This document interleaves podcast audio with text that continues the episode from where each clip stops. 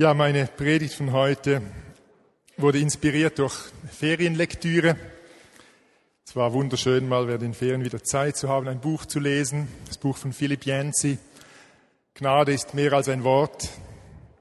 Dieses Thema beschäftigt mich schon seit Jahren und ich merke, immer wieder neu öffnen sich mir Aspekte dieses Wortes, dieses, äh, ja, der Gnade.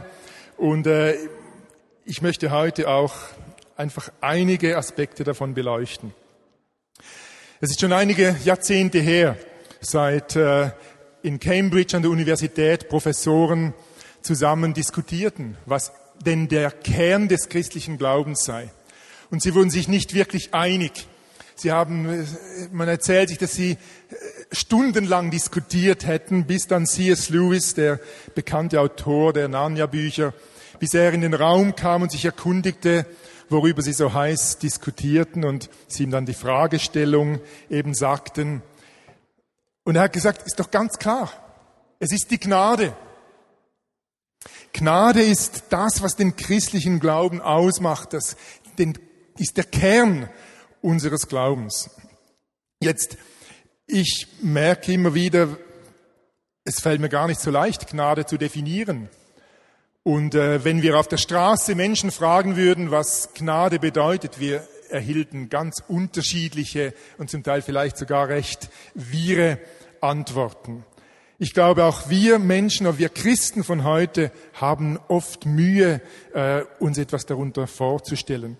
Und für mich ist so die einfachste Definition der Gnade die, dass wir einfach beschenkt werden. Ganz simpel. Wir werden beschenkt. Unverdient erhalten wir etwas. Und nicht nur etwas, sondern eben viel. Das Unverdiente daran ist eben das Wesentliche an der Gnade. Wir können sie nicht verdienen. Wenn wir über Gnade reden, dann hilft es vielleicht, wenn wir uns mal Gedanken machen über die Gnadelosigkeit über die Abwesenheit von Gnade. Es ist ähnlich wie beim Leben. Wenn ich das Leben definieren müsste, hätte ich Mühe. Aber wenn man sich das Leben vorstellt als Gegensatz zum Tod oder wenn wir uns vorstellen, was passiert, wenn eben das Leben fehlt, dann haben wir Tod.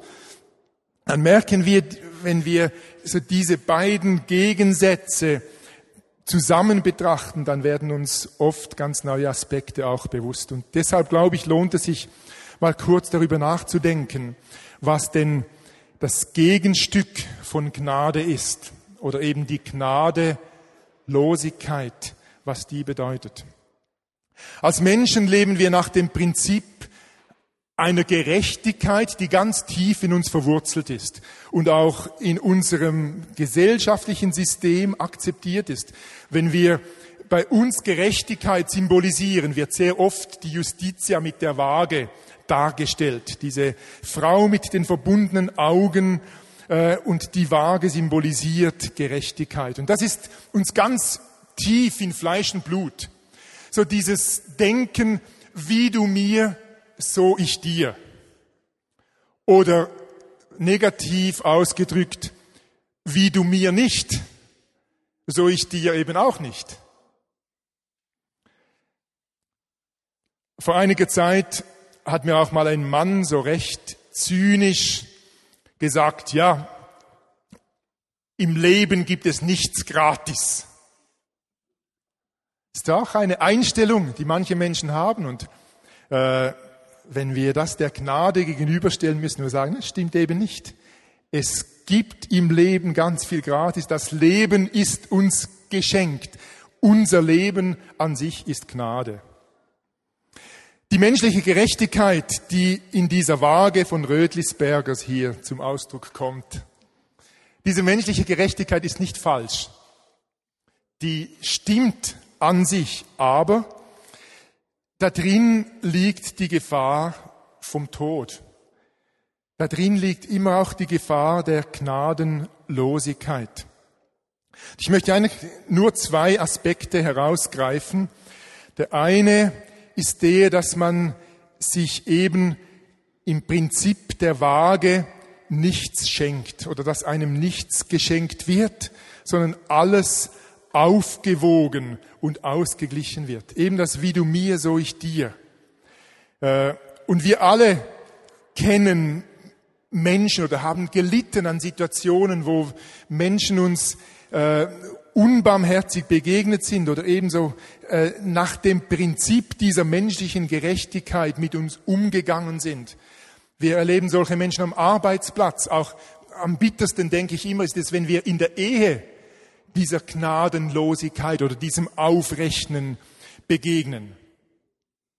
Das ist so der eine Aspekt, das wie du mir, so ich dir, das Aufrechnen, schauen, dass ich ja nicht zu kurz komme oder schauen, dass ich mir nicht zu Schulden lassen komme und so weiter. Ich komme darauf zurück.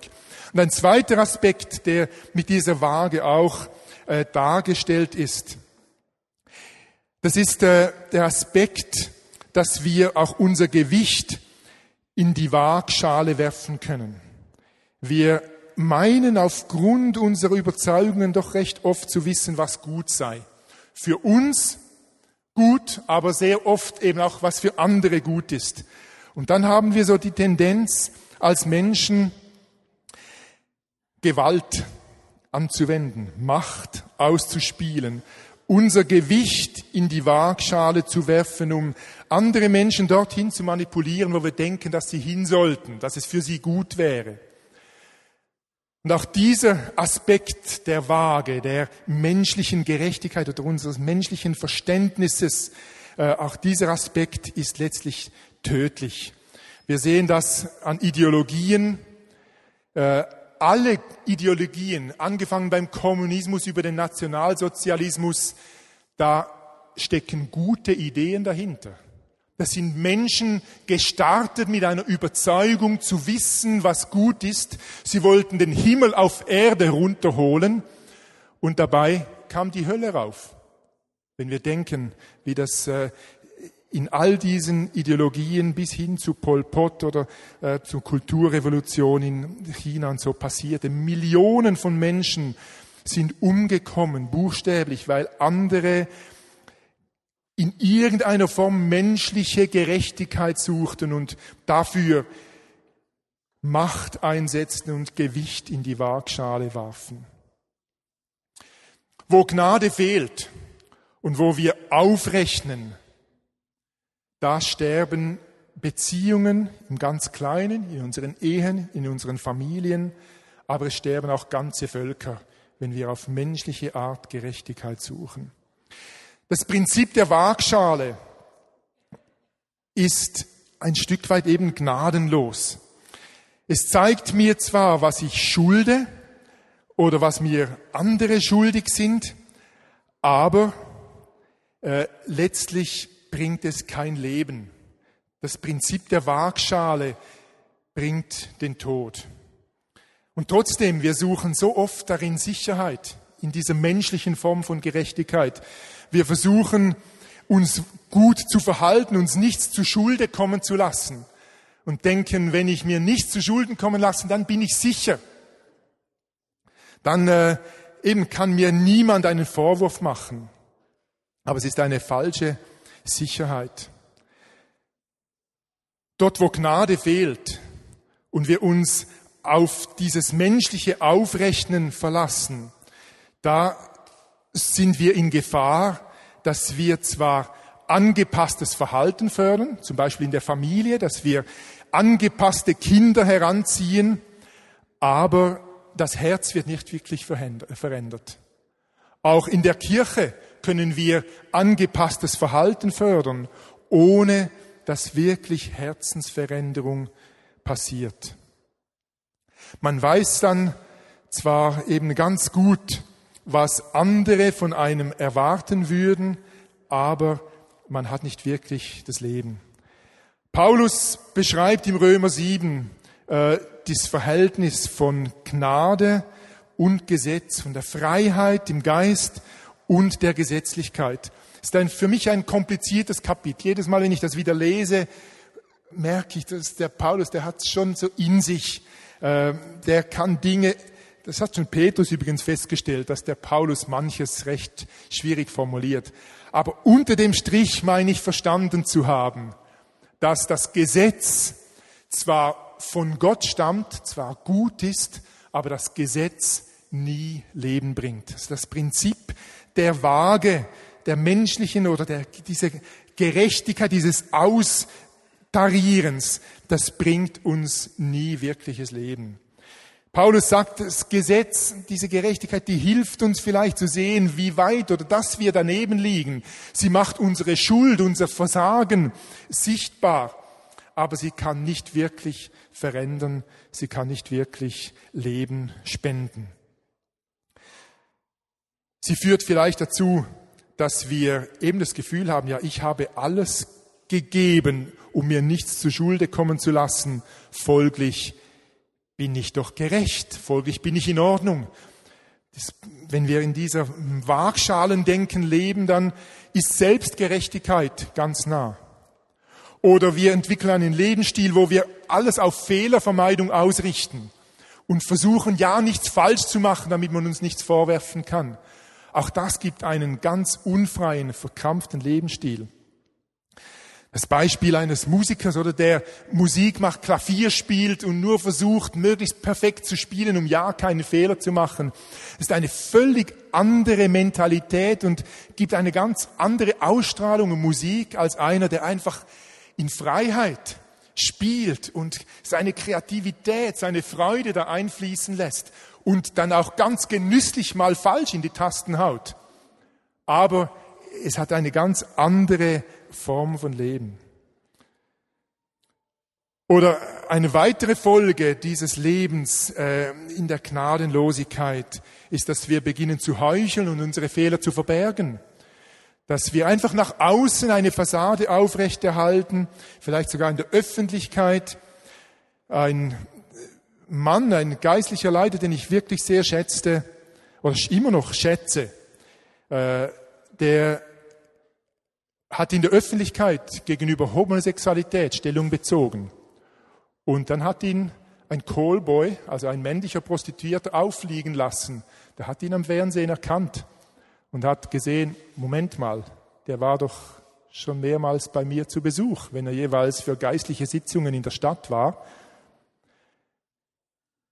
Dieses Auseinanderklaffen von dem, was wir sind, was wir leben und unserem öffentlichen Zeigen. Das ist dieses Heucheln ist eine Auswirkung dieses Lebens in der menschlichen Gerechtigkeit, im Prinzip der Waage.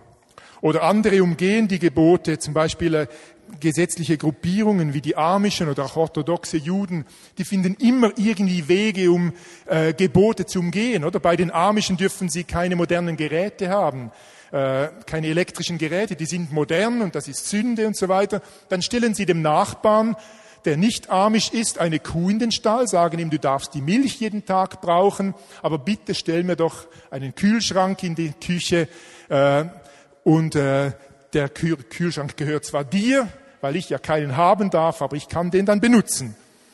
Das ist so die Art und Weise, wie wir lernen, mit Geboten umzugehen und sie zu umgehen. Oder wir versuchen immer knapp so im Rahmen zu bleiben. Wir versuchen nur so viel zu sündigen, dass wir denken, es ist noch gerade akzeptabel gesündigt.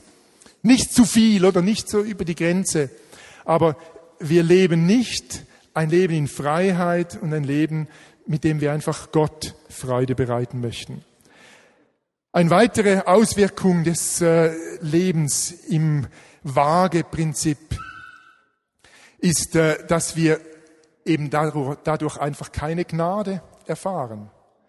Wenn wir immer das selbst regeln wollen oder unsere Schuld eben nicht eingestehen und verstecken, wenn wir mit der Waage leben, dann erfahren wir nicht, was es heißt, einfach beschenkt zu werden, dass uns Gnade geschenkt wird. Das sind nur einige Aspekte, die zeigen dieses Prinzip der Waagschale, das so tief in uns drin verwurzelt ist und uns immer wieder einholen will. Dieses Prinzip kann definitiv nie Leben bringen. Und die Gnade, wie Gott sie uns schenkt, ist so total anders, ist so ein totales Gegenstück dass es für uns Menschen einfach schwer ist, das äh, irgendwo zu akzeptieren. Und Paulus selber hat gesagt, die Botschaft vom Kreuz, dass Gott, der Vater, seinen Sohn opfert, damit wir das Leben haben können. Diese Botschaft vom Kreuz war schon den Juden ein Ärgernis und den Griechen eine Torheit. Und ich glaube, es ist heute nicht anders, dass wir darüber stolpern, dass Gott gnädig sein soll. Ich denke auch die Geschichte vom verlorenen Sohn, von der wir sehr oft singen, äh, ist so ein Ausdruck davon, dass dieses Wunder der Gnade uns Menschen einfach nicht einleuchtet und sogar unvernünftig scheint oder eben auch provoziert. Äh, Gerade in diesem Gleichnis, da hat sich der Sohn so daneben benommen, für die damalige Zeit seinem Vater zu sagen, es wäre etwa Zeit, dass du mir dein Erbe gibst, äh, bedeutete eigentlich, es ist etwa Zeit, dass du abtrittst von der Weltbühne, dass du die Zukunft mir überlässt. Dieser Vater hat sich diese Beleidigung bieten lassen, hat ihm die Sache gegeben, ließ ihn laufen, hat ihn wahrscheinlich sogar noch gesegnet hat um Schutz gebetet für ihn und dann stand er da zu Hause und hat jeden Tag auf ihn gewartet, dass er zurückkommen würde. Und als dann der, der Sohn zurückkam, hat er ihn von fern schon gesehen, hat seine ganze Würde vergessen und ist ihm entgegengelaufen, hat diesen schmutzigen, stinkenden Sohn umarmt. Das ist Gnade, die unserem Denken unvernünftig scheint. Und auch den Juden von damals, denen Jesus die Geschichte erzählte, denen musste das wirklich ein, ein total verrückt erscheinen. Auch Jesus selbst, wie er eben sein Gewicht nie in die Waagschale warf. Ich meine, sie haben ihn mal am Kreuz angezündet, äh, wie wir so sagen. Also sie haben ihn äh, gesagt, hey, du bist doch Gottes Sohn, steig doch runter. Und er hätte es tatsächlich machen können. Er hat ja dem Petrus, als er das Schwert zückte und dem Diener das Ohr abhieb, hat ihm auch gesagt, hey, ich könnte Engelheere kommen lassen. Ich könnte Hilfe haben, aber Jesus hat in seinem Leben hier auf der Erde sein Gewicht, das er gehabt hätte, nicht in die Waagschale geworfen, um Menschen zu manipulieren. Ich meine, schon dass Gott als unser Schöpfer uns die Freiheit lässt, uns zu entscheiden, auch uns gegen ihn zu entscheiden, ist auch so Ausdruck dieser Gnade, dieser Freiheit, dieser, dass er eben sein Gewicht auch uns gegenüber nicht in die Waagschale wirft. Es ist für uns provozierend zu denken, dass Menschen wie Hitler, die nicht nur Gnade nicht verdienten, sondern wir denken, die würden absolut das Gegenteil verdienen, aber es ist denkbar, dass wir mit Menschen wie ihm mal am gleichen Tisch sitzen, beim großen Hochzeitsmahl, zu dem Jesus einlädt in der Ewigkeit. Ist unglaublich provozierend, aber wir könnten uns unter Umständen mit Massenmördern am gleichen Tisch finden. Ich erinnere mich, wie beeindruckend es war, als eine Freundin von uns, die wir kennenlernten in Bosnien, die hat ihr Leben, also viel Geld verdient als Hebamme, als sogenannte Engelsmacherin mit Abtreibungen in einem arabischen Land.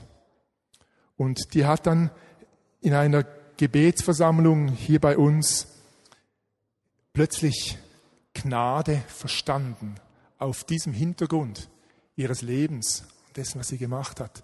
Und das hat die zu den Socken rausgehauen wie sagt man das auf Hochdeutsch? Aus den Socken gehauen. Aber das, diese Form, dieses Wunder der Gnade begegnet uns in Gott. Und es ist wirklich kein Wunder, dass sich Menschen damit schwer tun und lieber versuchen, das selbst zu regeln und selbst zu schauen, wie sie da irgendwie äh, Gewicht äh, reinbringen und wie sie äh, die Waage austarieren. Gnade ist unvernünftig und provozierend. Und es gibt einen Aspekt, der für uns auch provozierend ist, herausfordernd. Das ist der Aspekt der Vergebung.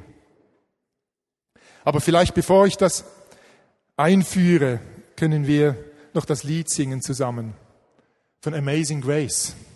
Ihr könnt schon äh, auf die Bühne kommen. Wir singen das in letzter Zeit oft. Das Lied stammt von John Newton, zumindest ein Teil davon, den Teil, den ihr kennt. Das andere ist, ein Teil ist von Chris Tomlin. Amazing Grace hat ein Sklavenhändler geschrieben, John Newton, der Tausende von Sklaven übers Meer verschiffte. Meine mich zu erinnern, dass ihm selbst ein Sklave einmal das Leben rettete. Aber eines Tages hat er verstanden, wie viel Unrecht er diesen Menschen angetan hatte. Und er hat verstanden, wie groß Gottes Gnade an seinem Leben war. Das ist der Hintergrund von diesem Lied. Lasst uns doch aufstehen und das miteinander singen.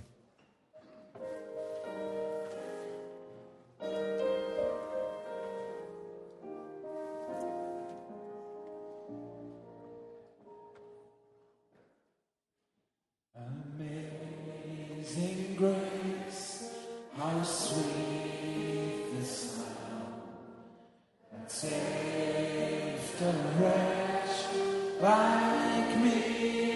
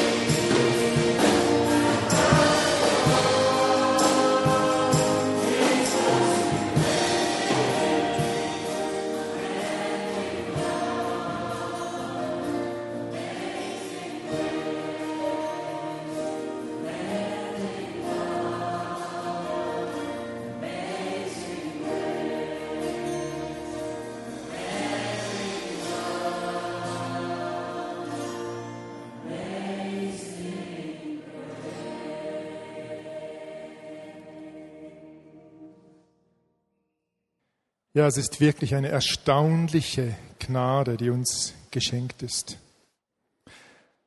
Und der größte Ausdruck dieser Gnade ist eben, dass uns wirklich vergeben ist, dass uns durch das Leben und Sterben von Jesus Vergebung geschenkt wird, egal wie unsere Geschichte aussieht, ob Massenmord oder nicht, spielt gar keine Rolle. Aber wir beten im Unser Vater, Vater, vergib uns unsere Schuld, wie auch wir vergeben unseren Schuldigen. Und Jesus macht ganz klar, dass Gnade in unserem Leben nicht eine Option ist, die wir einfach dann einsetzen, wenn wir gerade uns so gnädig gestimmt fühlen oder wenn uns jemand gnädig gestimmt hat, sich jemand irgendwie doch noch so etwas Wohlverhalten hat, damit wir eben dann gnädig gestimmt sind. Gnade ist keine Option und im Gleichnis vom unbarmherzigen Richter, nein, vom unbarmherzigen Gläubiger, in Matthäus 18, Vers 23, da lesen wir diese ganz herausfordernde Stelle, wo Jesus sagt, hey, wenn ihr nicht vergebt, dann kann euch nicht vergeben werden. Ihr kennt das, sind am Schluss beide im Gefängnis. Gnadelosigkeit führt uns ins Gefängnis. Und wir meinen oft, Vergebung sei schwer, aber eigentlich nicht zu vergeben ist noch viel schwerer. Das Wort nachtragen sagt ja, dass wir diejenigen sind, die jemandem die Lasten nachtragen. Wir sind die Belasteten, die krampfen müssen, um die Last mitzuschleppen und mitzutragen. Und ich las da diese wunderschöne Geschichte von einem Rabbi, der nach dem Holocaust in die USA auswandern konnte. Und er wurde dann irgendwann mal gefragt, wie er eigentlich zu Hitler stehe, wie er das Ganze verarbeitet habe, ob er immer noch einen Hass habe auf diesen Menschen. Und dann hat er gesagt, Hitler, dem habe ich längst vergeben. Ich wollte doch diesen Kerl nicht mit mir in meine neue Heimat nehmen. Der hat verstanden, dass dort, wo wir nicht vergeben, wir Menschen an uns binden, diese Menschen auch das Unversöhnliche mittragen, wir Gebundene bleiben. So Gnade müssen wir geben, Gnade müssen wir empfangen lernen und es ist ein lebenslanger Prozess darin zu wachsen. Ich selber habe mal gemeint, ich hätte die Lektion begriffen. Vor vielen Jahren gingen wir durch eine Gemeindespaltung, wir fühlten uns sehr verletzt. Etwa ein halbes Jahr lang habe ich Bitterkeit in mir rumgetragen, habe gedacht, Gott müsste doch da eingreifen und diesen Freund, der mich so verletzt hat, irgendwie bestrafen und ihm den Segen entziehen und so weiter. Aber der hat ganz zufrieden weitergelebt und ich habe die Welt und Gott sicher nicht verstanden habe dann irgendwann mal gemerkt, Gott hat offensichtlich eben nicht mein Denken der Waagschale, sondern hat ganz andere Maßstäbe der Gerechtigkeit. Und dann habe ich äh, eben damals diese Lektion wirklich gelernt, habe mich jahrelang geprägt und dann vor einigen Jahren im Zusammenhang mit unserem Haus, das, also das Haus, das wir bewohnten, wurde verkauft, es lief vieles nicht so, wie wir uns das vorstellten.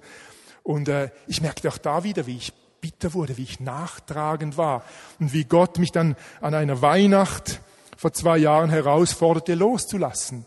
Äh, diese Anklage auch auf dem Computer noch zu löschen, was noch drauf war.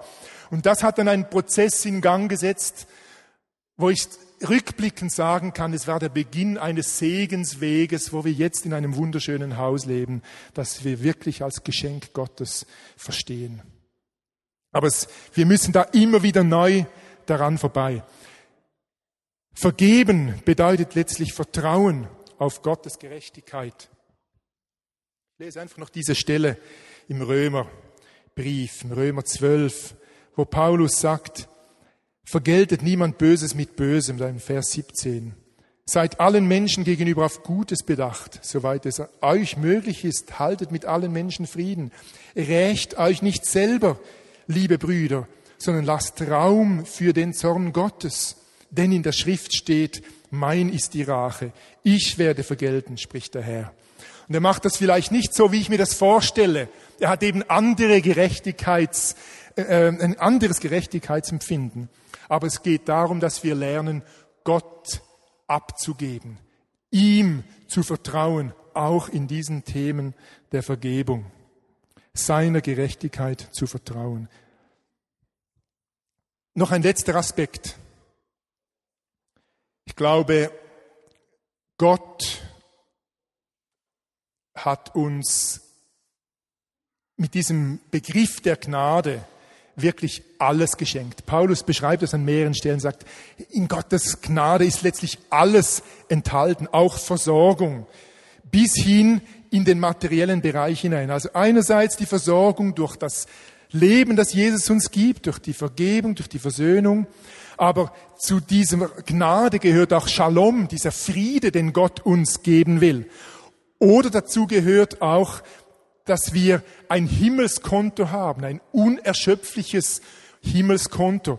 Und wir sind ja auch im Bereich des Gebens immer wieder damit beschäftigt zu überlegen, äh, wie viel gebe ich, wie viel bekomme ich, bis hin, dass wir Zehnten geben und mit dem Gedanken, wenn ich den Zehnten treu gebe, dann muss mir Gott ja dann schließlich äh, seinerseits äh, dann geben, was mir zusteht. Also wir, wir rechnen auch im Bereich der materiellen Versorgung sehr gerne mit diesem Prinzip der Waage, das uns eigentlich bindet, das uns hindert und nicht wirklich freisetzt. Und deshalb glaube ich, das ist ein weiterer Aspekt, den ich heute nicht ausführen will. Aber es geht darum, dass ich auch lerne, auf das Himmelskonto zu vertrauen, das mir geschenkt ist. Äh, kürzlich habe ich jemand zugehört, der erzählte von einer krebserkrankten Frau und hat gesagt, aber die hat das nicht verdient. Muss ich mir sagen, Moment mal, wer verdient denn je Krebs? Also wer verdient überhaupt etwas Schlechtes? Aber ich meine, auf der anderen Seite, wer von uns verdient Gesundheit? Wer von uns hat das Leben, das wir haben, verdient? Es ist uns alles was wir haben, geschenkt, dass ich arbeiten kann, dass ich Beziehungen pflegen kann und so weiter. Ich bin von A bis Z einfach beschenkt. Und wenn ich eben mein Leben und alles, was ich bin und habe, als Geschenk verstehe, dann kann ich aufhören zu rechnen und gegen zu rechnen. Dann kann ich eben lernen, auf Gottes Himmelskonto zu vertrauen. Dann kann ich ganz anders geben. Dann kann ich sehen, wo ich nichts zu ernten habe oder ich kann ernten, wo ich nichts gesät habe. Ich kann einfach vertrauen auf Gottes Versorgung, so wie ich auch vertrauen kann auf Gottes Gerechtigkeit. Ich glaube, Gott hat einen Traum, dass wir als sein Volk wirklich Menschen sind und als Gemeinschaft eine Gemeinschaft sind, die Gnade sichtbar macht. Und da bin ich manchmal etwas besorgt, wenn ich Christen begegne, die so darauf aus sind, überall das Böse zu sehen und das Versagen und das Vergehen und äh, manchmal benehmen wir Christen uns, als wären wir die Kammerjäger der Nation, die überall das Ungeziefer und das, was falsch läuft, sehen und dann sofort mit dem Giftspray da antreten, um äh, das Böse auszurotten. Aber unsere Berufung ist die, Wohlgeruch zu sein. Und dieser Wohlgeruch hat damit zu tun, dass wir Gnade leben, dass in unserem Leben Liebe, Annahme und Vergebung sichtbar wird. Daran wird die Welt erkennen, dass wir seine Kinder sind.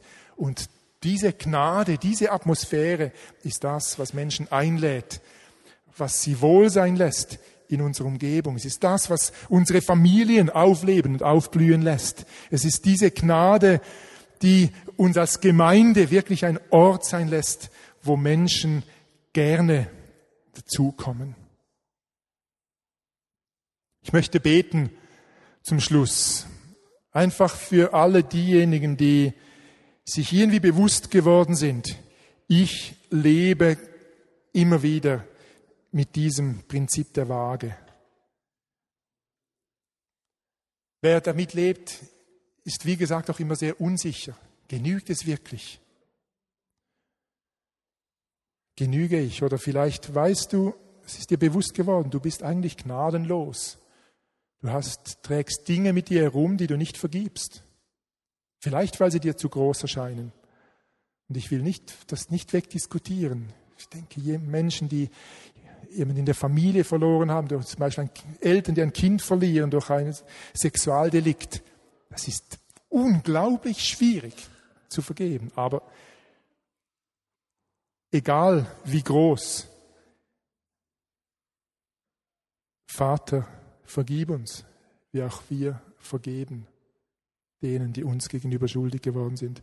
Wenn du weißt, du bist irgendwo gnadenlos, du lebst nicht in dieser Gnade, die dir geschenkt ist, dann möchte ich dich einladen, das heute loszulassen. Du musst nicht suchen gehen.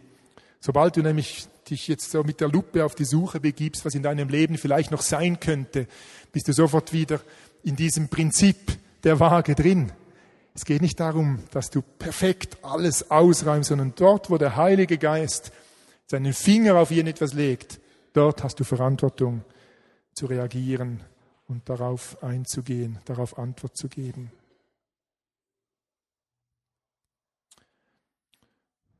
Wenn dir etwas bewusst ist,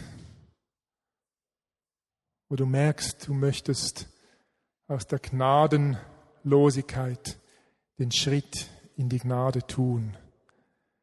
Gnade erleben, Gnade von Gott erfahren, aber auch Gnade weitergeben. Dann steh doch jetzt auf. Einfach als Zeichen für diesen Schritt, den du gehen willst. Vater im Himmel, wir wollen dir als erstes einfach danken, so wie wir das auch im Lied gesungen haben, diese unvorstellbar große Gnade, die unser Denken wirklich sprengt. Wir können es uns irgendwie nicht vorstellen, dass nicht nur uns, sondern allen Menschen alles vergeben werden kann. Deine Versorgung gilt jedem Menschen, weil du uns geschaffen hast und uns lieb hast. Herr, wir wollen dir danken, Herr, dass du mit uns klargekommen bist. Und Herr, im Wissen, dass wir vor dir mit allem Aufwiegen nicht bestehen können, dass wir auf deine Gnade angewiesen sind. Herr, in diesem Wissen wollen wir jetzt auch ganz bewusst loslassen, wo wir noch Unversöhnlichkeit mit uns tragen. Wir laden dich ein, uns zu reinigen von diesem Nachtragen. Wir laden dich ein, Herr, dort, wo wir gnadenlos sind, vielleicht auch unser Charakter gnadenlose Aspekte oder Elemente hat. Komm uns zu Hilfe, Heiliger Geist, und mach in uns diese riesige Gnade sichtbar. Amen.